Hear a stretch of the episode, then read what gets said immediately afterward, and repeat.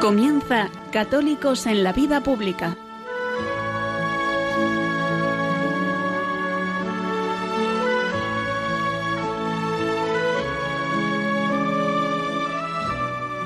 Un espacio dirigido en Radio María por Luis Zayas.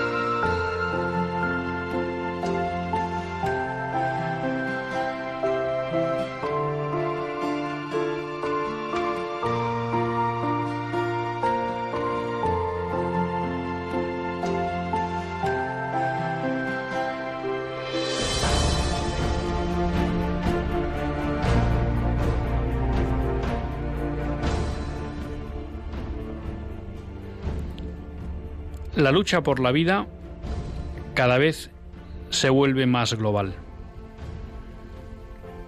Si en España llevamos un año con un gobierno empeñado en aprobar la eutanasia en medio de una pandemia,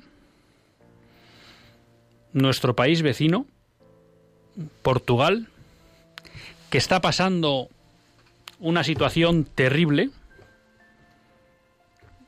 en la que ha llegado al punto de tener que necesitar ayuda internacional o se está pensando pedir ayuda internacional para poder gestionar el colapso sanitario que tiene, los políticos portugueses no han tenido mejor idea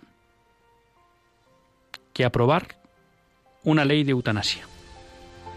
Una ley de eutanasia que hace un año simplemente se desestimó debatir porque los políticos portugueses eran conscientes de que había una fuerte mayoría social contraria a la eutanasia. Y sin embargo, en un momento de máxima crisis sanitaria, han aprovechado para, con nocturnidad y alevosía, aprobar esta ley inicua. La verdad que a uno le lleva a preguntarse qué pasa por la cabeza de nuestros políticos europeos. ¿Cómo es posible que cuando las sociedades están volcando todos sus esfuerzos por salvar vidas, cuando muchos ciudadanos están aceptando restricciones de sus libertades, a veces injustificadas, con tal de, si eso sirviera para salvar vidas, y nuestros políticos parecen empeñados en abrir el camino de la muerte. Hay un libro que explica la experiencia holandesa sobre la eutanasia, Seducidos por la muerte, que parece reflejar lo que acontece en nuestra casta política. Y es que parece que están seducidos por la muerte. También nos enterábamos de que en Perú tratan de presentar un proyecto de ley para aprobar la eutanasia. Y recientemente les comentamos cómo en Chile se estaba tramitando también un proyecto de ley para legalizar la eutanasia. No cabe duda que la península ibérica es la puerta de Hispanoamérica, de Iberoamérica, y que si aquí vencen esos proyectos mortíferos, pues en cierta medida esa campaña pro muerte continuará incansable por Hispanoamérica. Es verdad que en Portugal hay una esperanza. El presidente de Portugal, Marcelo de Sousa, católico declarado, ya avisó que él estaba dispuesto a vetar un proyecto de despenalización de la eutanasia. Por tanto, podemos decir que en Portugal hay una esperanza abierta. Los políticos no han cumplido con su deber de promover el bien común, de defender la dignidad de la persona y sobre todo de proteger a los más débiles. Esperemos que el as en la manga que queda en manos del presidente de la República Portuguesa sirva para vetar esa ley indigna e inicua. En España queda la tramitación en el Senado y no podemos dar la batalla por perdida. Es necesario que la sociedad civil, los que de verdad creemos que toda vida vale, que toda vida quizá incurable, merece ser cuidable, cuidar, cuidada, salgamos a la calle. No puede ser que se apruebe en España una ley tan contraria a la ley natural, al respeto a la vida, al respeto al hombre, sin que se oiga la voz de todos los que estamos por la defensa y el cuidado de los débiles. Todavía hay tiempo. Es difícil, sí. Es paradójico que el Partido Comunista en Portugal se ha puesto a la legalización de la eutanasia. Y aquí su equivalente, Podemos, es uno de los grandes promotores. Es significativo que ha habido diputados del Partido Socialista que han votado en contra de la legalización de la eutanasia en Portugal, porque entendían que había que proteger la vida. Es curioso que aquí los dos aladiles o los dos grandes adalides de esa ley son el Partido Socialista y el Partido Comunista. Pero todavía hay que dar la batalla.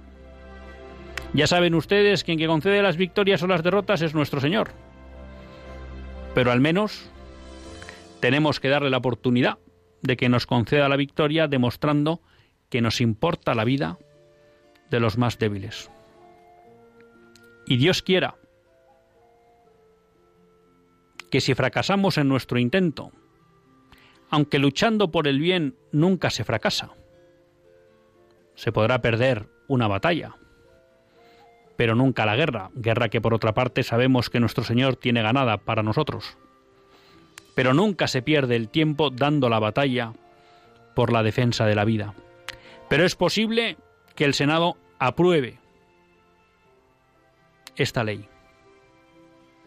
Ojalá entonces el último recurso que quedará, Su Majestad el Rey Felipe VI, siga el ejemplo de otro rey europeo como fue Balduino de Bélgica, que ante la tesitura de tener que firmar una ley injusta como era la ley del aborto,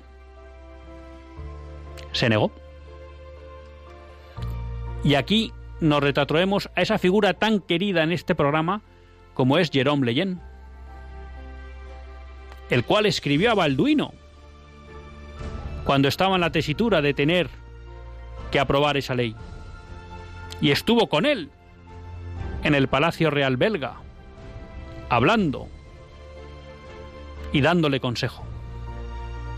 Y en ese magnífico libro de José Javier Esparza sobre la vida de Jerón Leyen, deja constancia de que Jerome Leyen le dijo, un rey tiene la obligación de preocuparse por los débiles.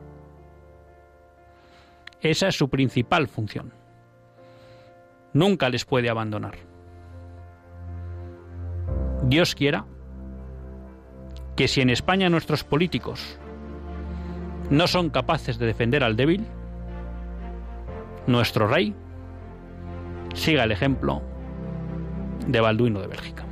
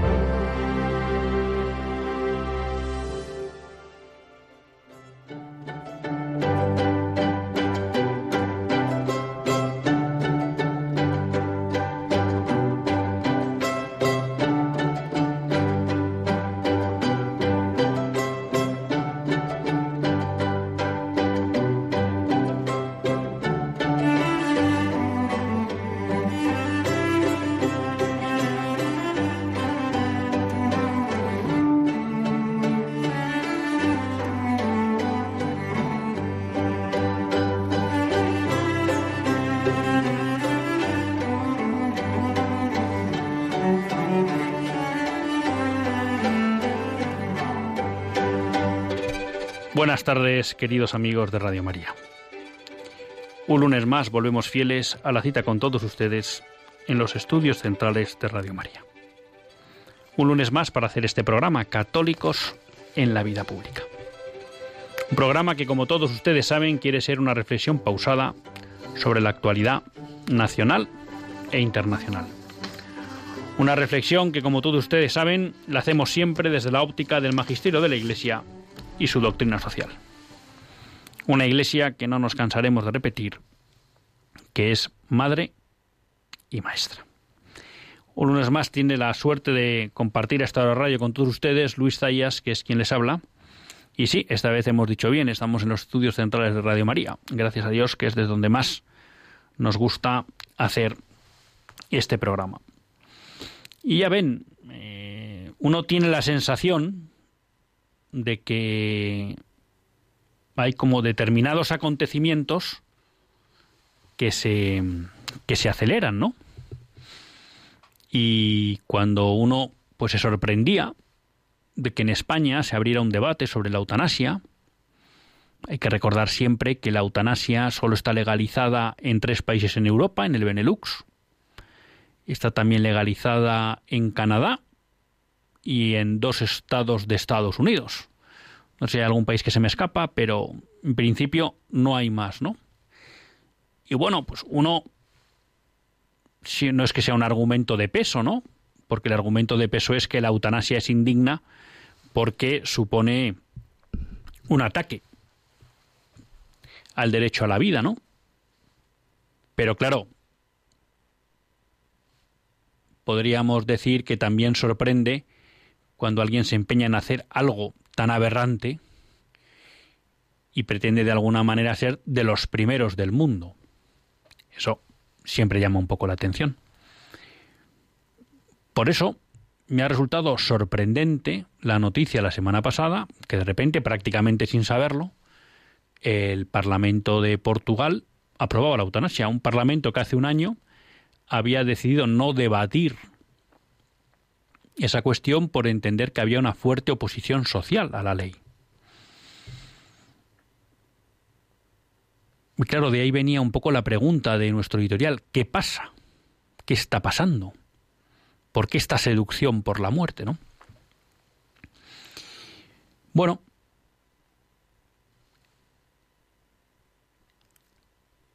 la reflexión al final que traíamos también a colación de esta cuestión es que parece que en Portugal el proyecto va para adelante, pero que el presidente Marcelo Rebelo de Sousa, católico declarado, bueno, pues él siempre anunció que estaba dispuesto a vetar ese, ese proyecto de experiencia de la eutanasia, ¿no? Y ojalá, ojalá se dé ese acto, ¿no? Porque a mí, además de ser un acto de justicia y de ser algo propio de un presidente de, una república y que por tanto busca el bien de sus ciudadanos, pues me parecía que, o me recordaba a la actuación de Balduino de Bélgica cuando en Bélgica se aprobó el aborto, ¿no? Y cómo Balduino, al darse cuenta de la maldad que suponía esa ley, de la perversión que suponía esa ley, del daño que iba a provocar a sus ciudadanos, pues decidió no firmar. Y no cabe duda que eso fue un aldabonazo para las conciencias de los belgas y de toda Europa. Y alguno podrá decir, bueno, pues no sirvió para nada. Bueno, yo creo que sirvió para mucho, entre otras cosas, para que Balduino cumpliera con su deber. Primero. En segundo lugar, para que nos diéramos cuenta cuál es la función de un gobernante. Buscar el bien de sus ciudadanos. Por tanto, yo creo que sirvió de mucho. Y creo que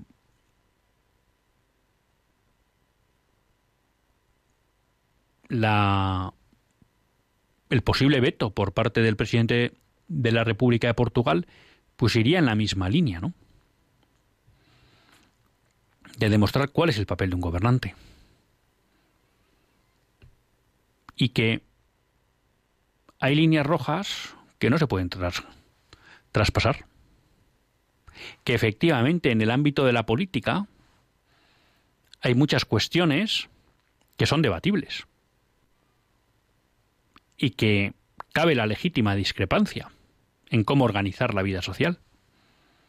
Pero que hay otra serie de cuestiones en las que no cabe debate. Porque si se debaten y se dejan al juego del relativismo imperante, destruyen la sociedad. Y no cabe, o no es legítimo, que los representantes de la sociedad, según esta ah, teoría democrática, acaben tomando decisiones que lo que hagan es destruir la convivencia social, porque su función es la contraria, ¿no? Entonces, bueno, pues mm, yo les animo a todos a rezar para que el presidente de Portugal pues se mantenga firme en sus convicciones y en esa intención que, que él declaró públicamente, ¿no? Seguro que va a sufrir muchas presiones. Conocidas son las presiones, por ejemplo, que sufrió España cuando parecía que a través del proyecto de, de Ruiz Gallardón se iba a limitar el aborto en España. Y hubo muchas presiones internacionales para que España no lo hiciera. Conocidas son las presiones que ha sufrido Polonia cuando anunció su intención de restringir el aborto en esa, en, esa nación. Incluso tal fueron las presiones que el proyecto se paralizó. Hoy traemos una buena noticia de, de Polonia, pero hay en juego toda una serie de instituciones y de gobiernos que están totalmente comprometidos con la imposición de la incultura de la muerte. Por tanto, no les quepa a ustedes la menor duda de que el presidente de Portugal recibirá presiones. Por eso creo que es bueno rezar por él para que se mantenga firme en sus convicciones. Y lo mismo cabe decir de lo que nos queda en España. Es verdad que en España la ley ha dado un paso importante siendo aprobada en el Congreso de los Diputados. Pero no es menos verdad que todavía queda el trámite del Senado, que en principio, como la mayoría del gobierno, vamos, el gobierno tiene mayoría, pues lo lógico es que se apruebe el proyecto de eutanasia. Pero bueno, todavía queda tiempo para seguir luchando contra este intento de aprobar, pues yo me atrevería a decir una de las leyes más injustas. O sea, no se me ocurren dos leyes más injustas que el aborto y la eutanasia, no se me ocurren. Y no se me ocurren dos leyes más corrosivas para la cohesión social que la del aborto y la eutanasia.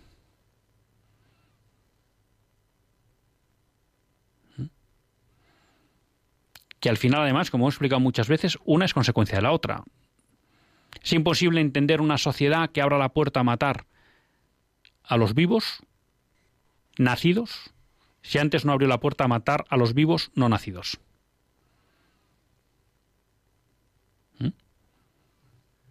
Lo que pasa que siendo tremenda la ley del aborto, y en el fondo es una es quizá sus efectos son menos plausibles, pero destruye en gran medida la salud de una sociedad.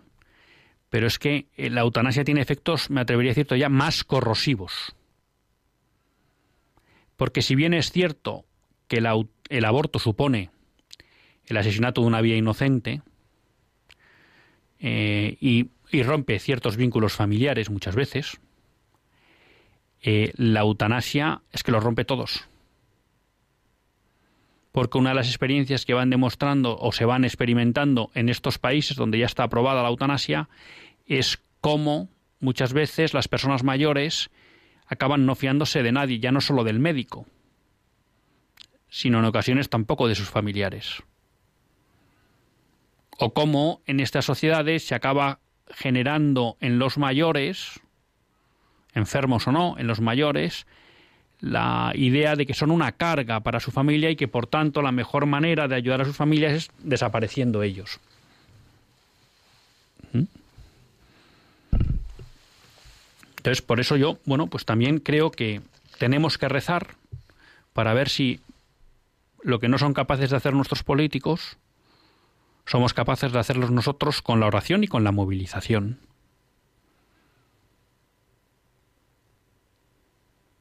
Y luego, bueno, pues también, pues ojalá, ¿no? Eh, si se produce pronto el, el, veto, ojalá se produzca, si se produjera pronto el veto del presidente de la República de Portugal, pues que eso también pudiera servir de, de ejemplo para Felipe VI, que si se ve en la tesitura de tener que firmar esta ley, finalmente aprobada por las Cortes, pues que a lo mejor se tuviera que plantear la posibilidad de no firmarla y ver, pues como teóricamente, según la Constitución española, yo no soy experto en derecho político, pero en derecho constitucional, pero bueno, en principio, si el rey no firma las leyes, pues se supone que no se pueden promulgar, ¿no? Y por tanto no, no entran en vigor. O hay quien dice que no sirve, ¿no? Pero bueno, volvería a ser un aldabonazo, ¿no? Es verdad que vivimos momentos difíciles. Cuando estaba haciendo el editorial me, me acordaba de la meditación que estaban leyendo esta mañana en Radio María, en lo que es el programa habitual del Padre Horta, pero que el Padre Horta, bueno, pues se encuentra eh,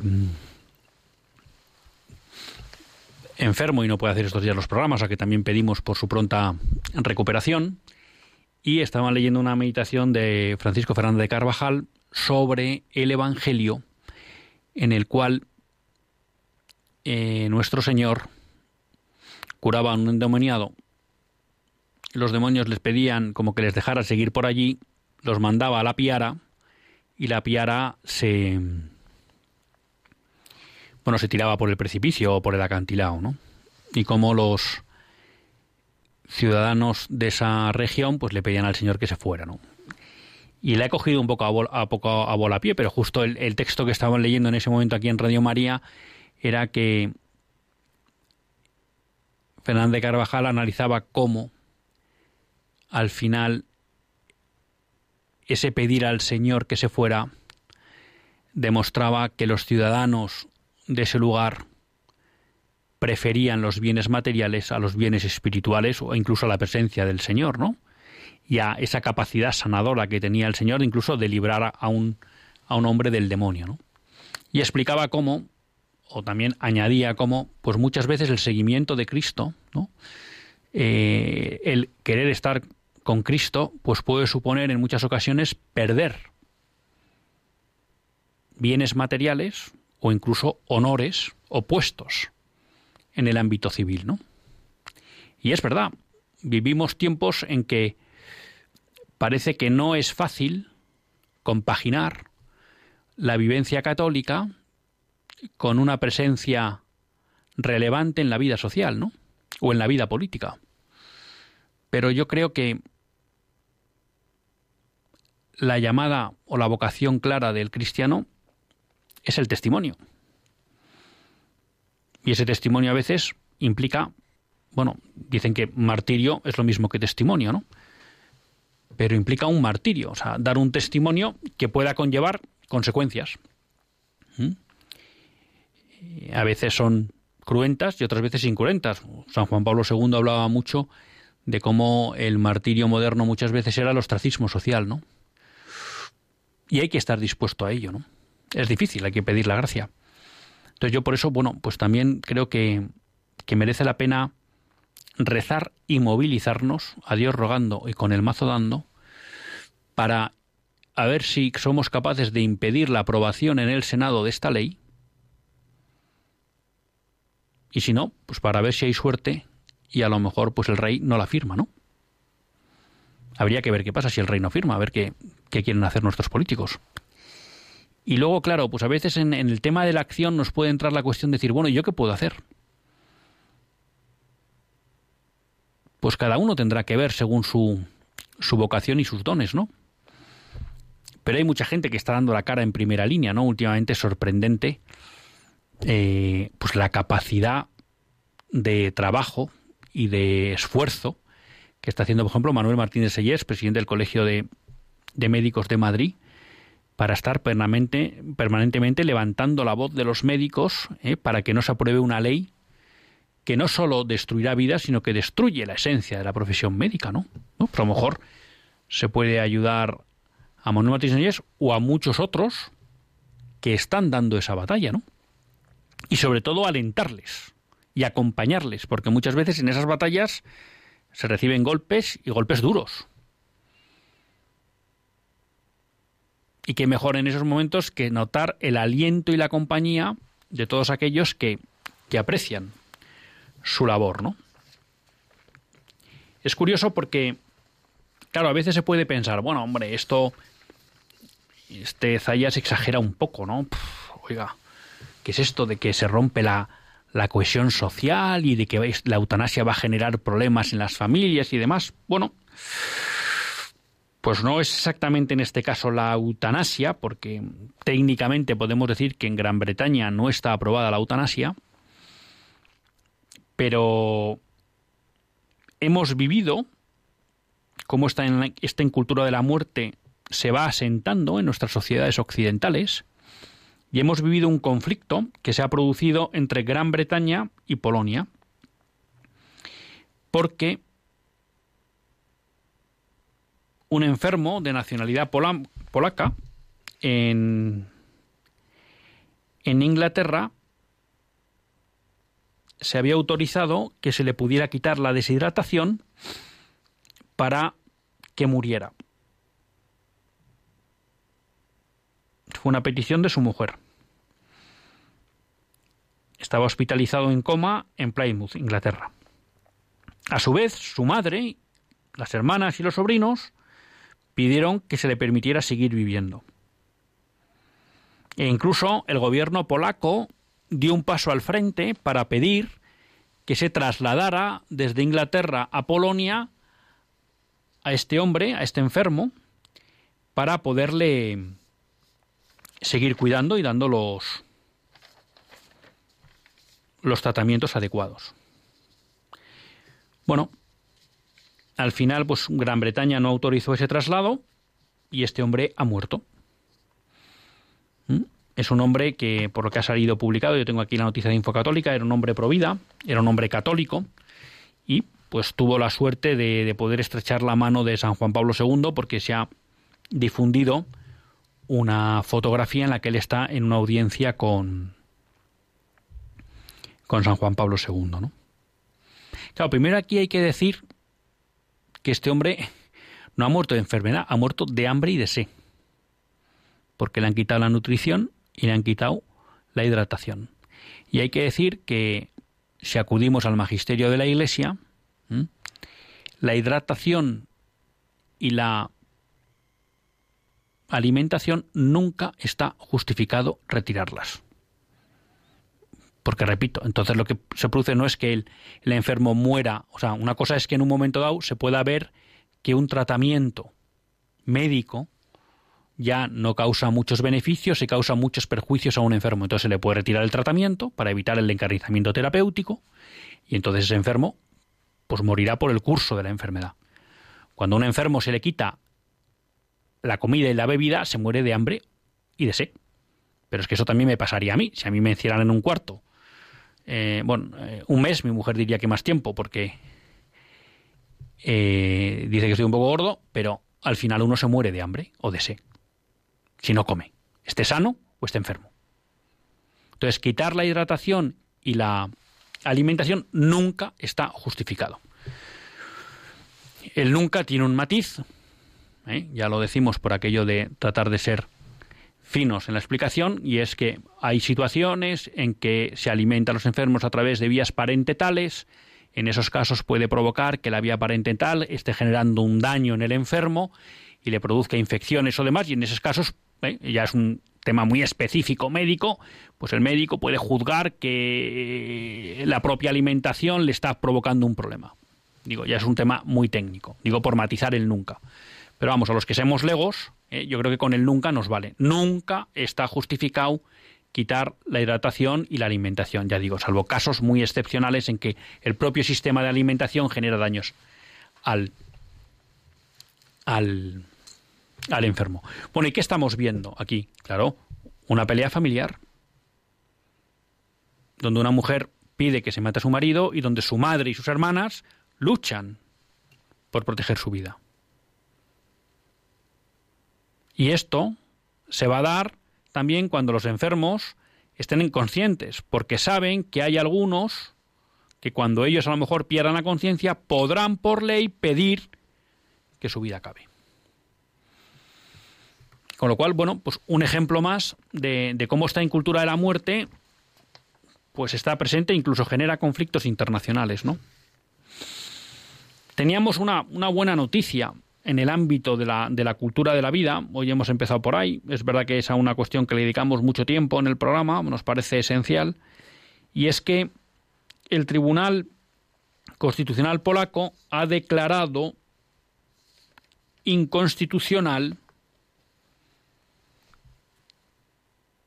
el aborto que se llama eugenésico, es decir, el aborto por malformación del feto. Claro, esto es un paso muy importante, porque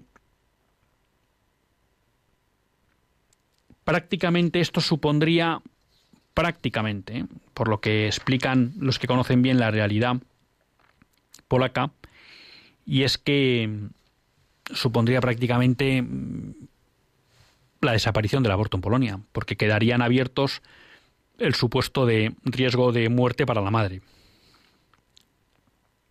que ya decimos, tampoco es una cuestión en la que esté justificada el aborto, porque no se trata de matar a un inocente para salvar a otro. Pues cuando se dan esas circunstancias, pues el médico lo que tendrá que decidir es qué vida puede salvar, la de la madre o la del hijo, bueno, y tratar de luchar las dos, y, pero, pero no es matar una para salvar otra. Bueno, pues intentará salvar las dos y luego, pues la que no pueda, pues no se salvará, pero no es matar, repito, para salvar otra, ¿no? Pero bueno, en, en Polonia, pues parece que la gran mayoría de los abortos entraban por este conducto del aborto eugenésico. Bueno, y el, el Parlamento, perdón, el Tribunal Constitucional polaco ha declarado inconstitucional ese, supuesto. Y esta, esto surge de un grupo de parlamentarios del partido Ley y Justicia, que es el partido que gobierna, que encabeza la, la coalición de gobierno en Polonia, pero ya digo, no ha sido ni siquiera el, propio partido, sino un grupo de parlamentarios, ¿no? Porque ya digo que Hubo un intento de reforma de la ley del aborto para restringirla por parte del gobierno cuando fue elegido, creo que es más o menos hace cuatro años, pero ante las presiones internacionales pararon. Bueno, pues hoy es el día que gracias a ese grupo de parlamentarios el el constitucional polaco ha declarado que no. Claro, que no es constitucional. Claro, eh, párense ustedes a pensar, porque muchas veces no lo hacemos, ¿no? Que es que podemos matar a alguien porque tiene una malformación. Porque pensamos que van a hacer con una discapacidad. Hemos hablado aquí muchas veces del exterminio que se está produciendo de los niños con síndrome de Down. Otra vez volvemos a Jerome Leyen, ¿no? El cual ya se han declarado las virtudes heroicas y ya es venerable. Recientemente lo comunicó la Santa Sede, ¿no? Bueno, pues como digo, hay ámbitos en que la cultura de la vida poco a poco y con mucho esfuerzo se va, se va, se va imponiendo, ¿no? O sea que no todos son malas noticias. Y esto demuestra también que cuando unos se empeñan en dar la batalla, pues al final eh, acaba habiendo frutos. Cuesta, pero acaba habiendo frutos, ¿no? Y es posible, pues que ahora la Unión Europea trate de presionar a, a Polonia por esta sentencia de su Tribunal Constitucional, ¿no? De hecho ya el Parlamento Europeo ha condenado la sentencia del en noviembre condenó la sentencia del, del Tribunal Constitucional si iba al, ser declarada en el sentido provida, ¿no? Lo que pasa es que luego esto ha habido que eh, convertirlo en rango, en rango de ley, ¿no? Con lo cual, no hay que perder la esperanza y hay que seguir trabajando. Hemos visto todo lo que ha hecho la administración Trump en favor del defensa de la vida a nivel nacional e internacional, ¿no? Y que ahora mismo, luego lo comentaremos, pues la administración Biden, va a tirar por, por los suelos. Pero bueno, sigamos en la batalla sigamos con la esperanza.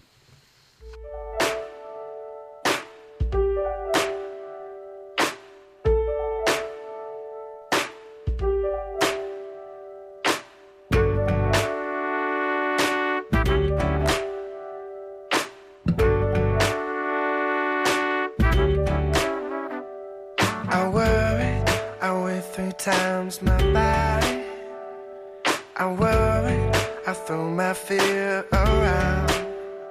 But this morning, there's a calm I can't explain. The rock candy's melted, only diamonds now remain.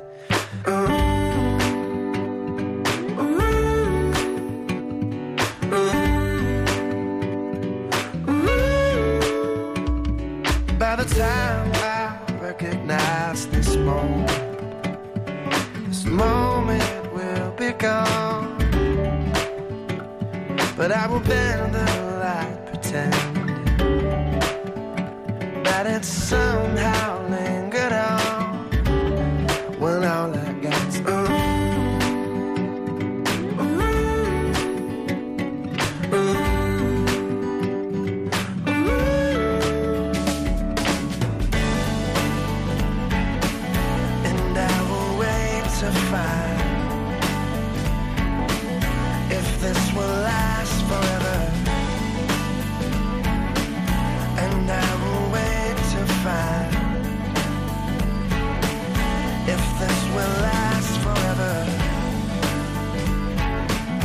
And I will pay no mind when it won't, and it won't because it can't. It just can't. It's not supposed to. Was there a second of time I looked around? Did I sail through or drop my anchor down? Was anything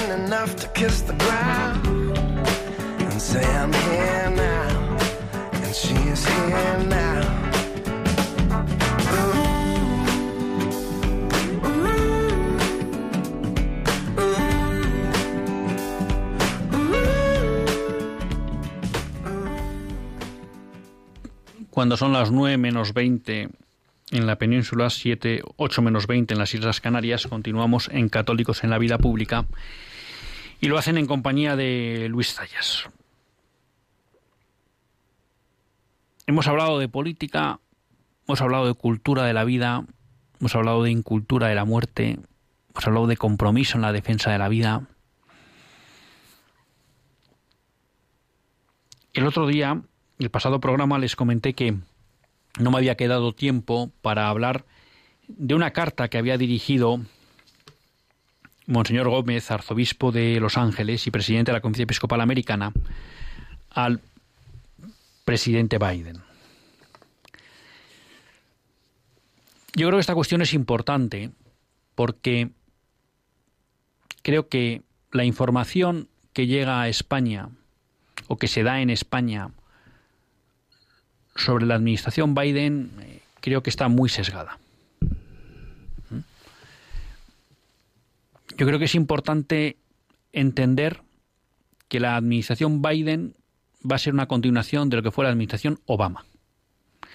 Y en los temas que a nosotros más nos preocupan, o donde procuramos centrarnos un poco el análisis general, luego abrimos otros campos de, de la actualidad política y social que, que se vive en España y en el mundo, pues siempre tratamos de ir a los principios no negociables de Benedicto XVI o irrenunciables, como le gusta llamar al buen amigo Francisco José Serrano Ceja. La realidad es que la administración Obama supuso un fuerte impulso a los principios del nuevo orden mundial en el mundo. La realidad es que la administración Trump en este ámbito supuso un freno al avance del nuevo orden mundial en el mundo.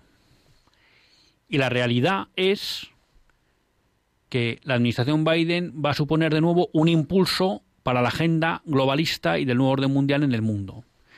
Y cuando concretamos esa agenda en los aspectos que nos interesan, hay dos que son muy preocupantes. Uno es la promoción del aborto y de la incultura de la muerte en el mundo. Otro es la promoción en el mundo de la agenda LGTBI. Monseñor Gómez le dedica, le, destina una carta a Biden y por un lado, bueno, se produce un hecho extraordinario y es que Biden es el segundo presidente católico en la historia de Estados Unidos. El primero fue John Fitzgerald Kennedy, que todos saben, bueno, fue trágicamente asesinado, ¿no? Entonces, por un lado, bueno, pues Monseñor se alegra de poder trabajar y cooperar por el bien de Estados Unidos con un presidente católico. Claro, pero luego dice, ¿no? Que como obispos de la nación tienen el deber de proclamar el Evangelio en toda su verdad y poder, a tiempo y a destiempo incluso cuando esa enseñanza sea inconveniente o cuando las verdades del Evangelio sean contrarias a las direcciones de la sociedad y la cultura en general. Debo señalar que nuestro presidente se ha comprometido a seguir ciertas políticas que promoverían los males morales y amenazarían la, la vida y la dignidad humanas, más seriamente en las áreas del aborto, la anticoncepción, el matrimonio y el género. Es motivo de profunda preocupación la libertad de la Iglesia y la libertad de los creyentes para vivir de acuerdo con sus conciencias. ¿Por qué dice esto? En el, en el famoso Obamacare, ¿no? la ley que sacó en materia de sanidad y que trataba de extender la cobertura sanitaria a más americanos, bueno, estaba lo que se llamaba el, el mandato abortivo, ¿no? Que obligaba a los empresarios, a los empleadores, a contratar seguros sanitarios para sus empleados que cubrieran el aborto.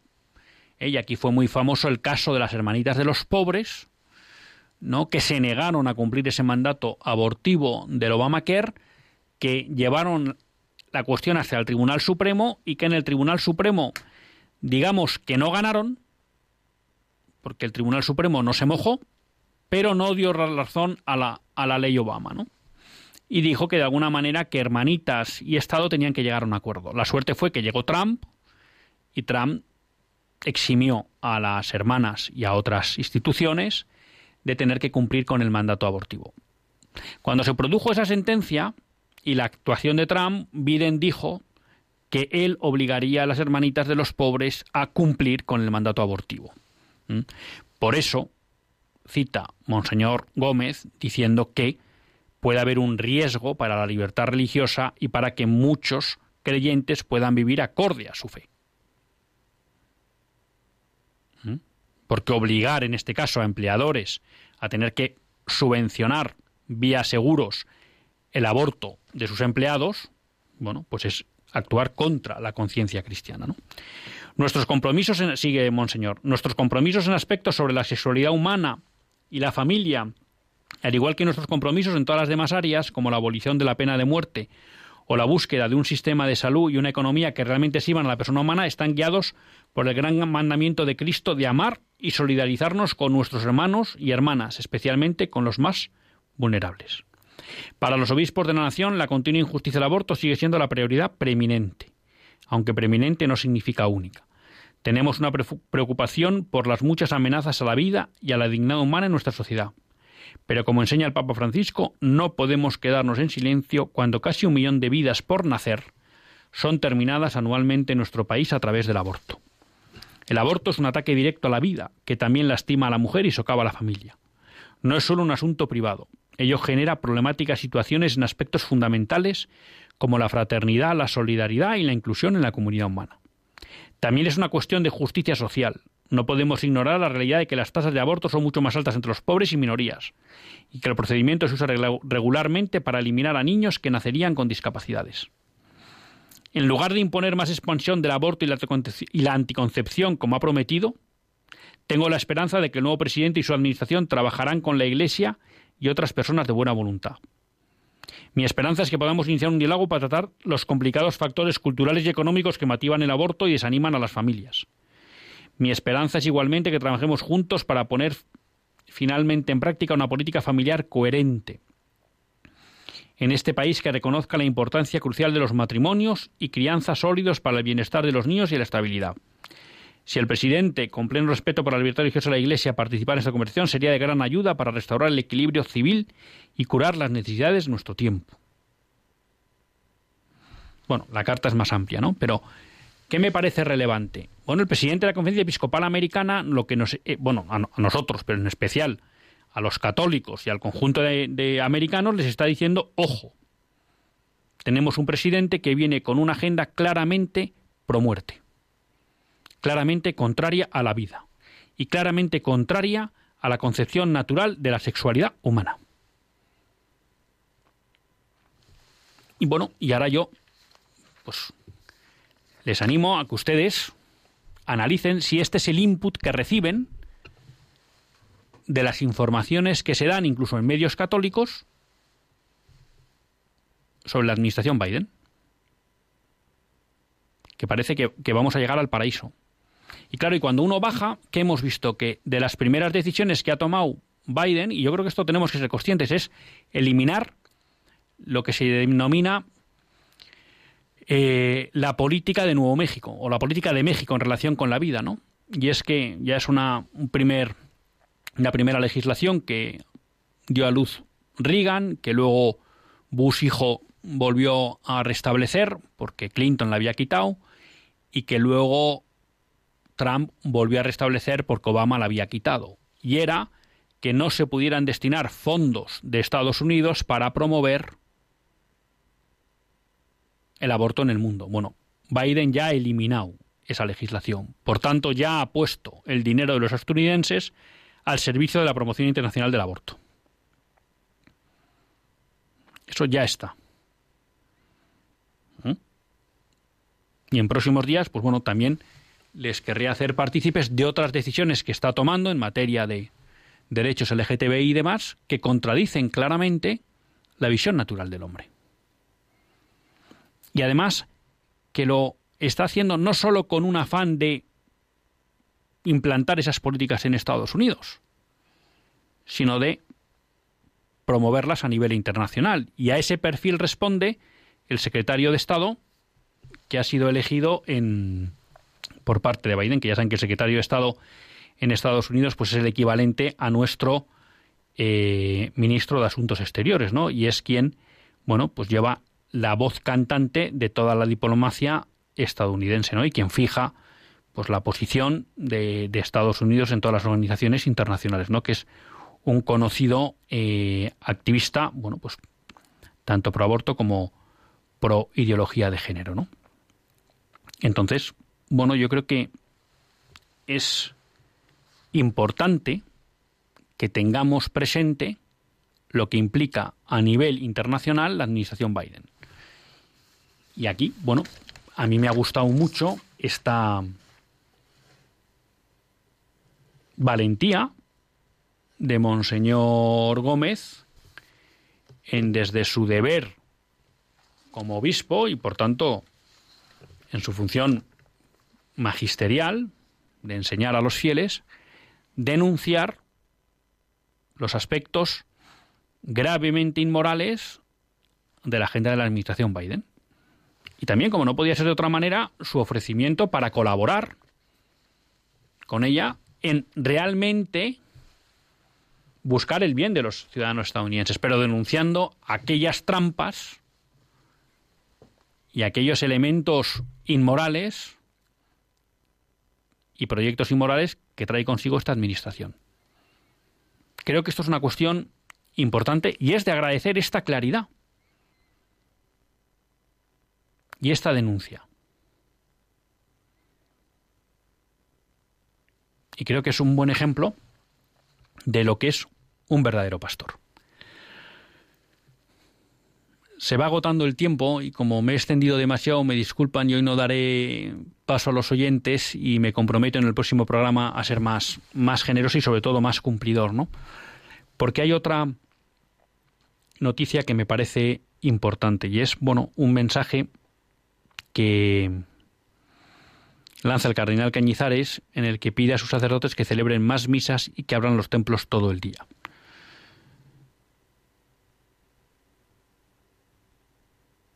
En una pastoral en relación, bueno, pues, con esta segunda, tercera ola de la, crisis sanitaria. Ha dirigido una carta a toda la diócesis en la que hay frases, yo leo en Infocatólica, no podemos permanecer casi impasibles, resignados, sin esperanza. Es la hora de Dios, que no nos deja ni permitirá que nos hundamos en la pandemia. Es necesario creer, fortalecer la fe, y cambiarán las cosas, como cambiaron en Nínive cuando creyeron en Dios ante el anuncio de Jonás. No es un consuelo ficticio, es una realidad viva y cierta, pero avivemos la fe, que la necesitamos todos.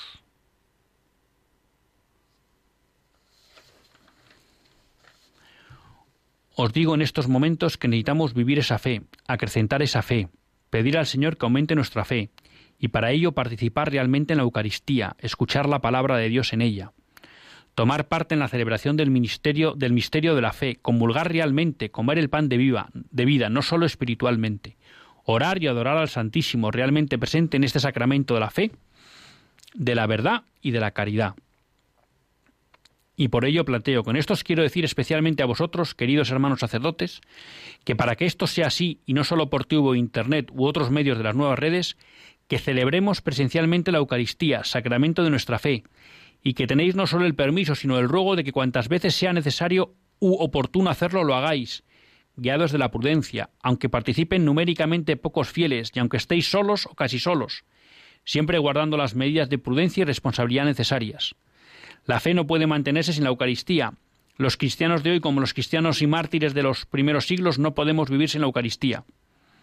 También os pido que tengáis las iglesias abiertas todo el día, con el Señor, el Santísimo expuesto, para que los fieles puedan estar con el Señor orando y adorándolo, y vosotros mismos también. No lo dudéis. El pueblo fiel necesita la Eucaristía, como nos muestra Dios mismo en tantos testimonios a lo largo de la historia, en momentos difíciles y en pruebas como hoy sucede. ¿Qué quieren que les diga? Me gusta este llamamiento de de Monseñor Cañizares a que nos apoyemos en la Eucaristía y en la adoración y nos queda poco tiempo, pero es verdad que Monseñor Cañizares hace un llamamiento a sus sacerdotes. Pues yo me animo a, y perdonen la inmodestia, a hacer un llamamiento a todos los parroquianos. Porque para que esto que pida, que pide Monseñor Cañizares sea posible en muchas parroquias de España, es necesario que los seglares demos un paso al frente. Porque habrá horas en que la Iglesia tendrá que estar abierta y a lo mejor el sacerdote no puede estar, pues tendrá que haber algunos seglares que puedan estar ahí acompañando al Señor o pues controlando que las normas sanitarias se cumplan. Porque para que haya misas y en esas misas se cumplan las normas sanitarias, los sacerdotes necesitan ayuda de voluntarios pues que controlen los aforos para, para cumplir con las normas eh, que han establecido las autoridades sanitarias, para poder desinfectar las iglesias. Entonces creo que esto que pide Monseñor Cañizares y que se dirige especialmente a los sacerdotes, no cabe duda que son los ministros de, del sacramento, pero necesitan nuestra ayuda. Y hay muchas parroquias en las que yo sé a ciencia cierta que faltan voluntarios. Pues cuidemos a nuestras parroquias, a nuestros sacerdotes y a la Eucaristía, ¿no? Y también apoyemos a esos obispos que están denunciando las limitaciones injustificadas al ejercicio del culto público, como está siendo, por ejemplo, el caso de Castilla y León, donde la Administración ha decidido, sin ningún criterio sanitario, que no cabe más de 25 fieles en cualquier iglesia. Me dirán ustedes si en la Catedral de Burgos no puede haber más de 25 fieles. Y los obispos están denunciando esas injusticias. Pues que también sientan el apoyo de un pueblo que necesita, como dice Monseñor Cañizares, la Eucaristía. Hasta el próximo lunes, si Dios quiere, que Dios les bendiga.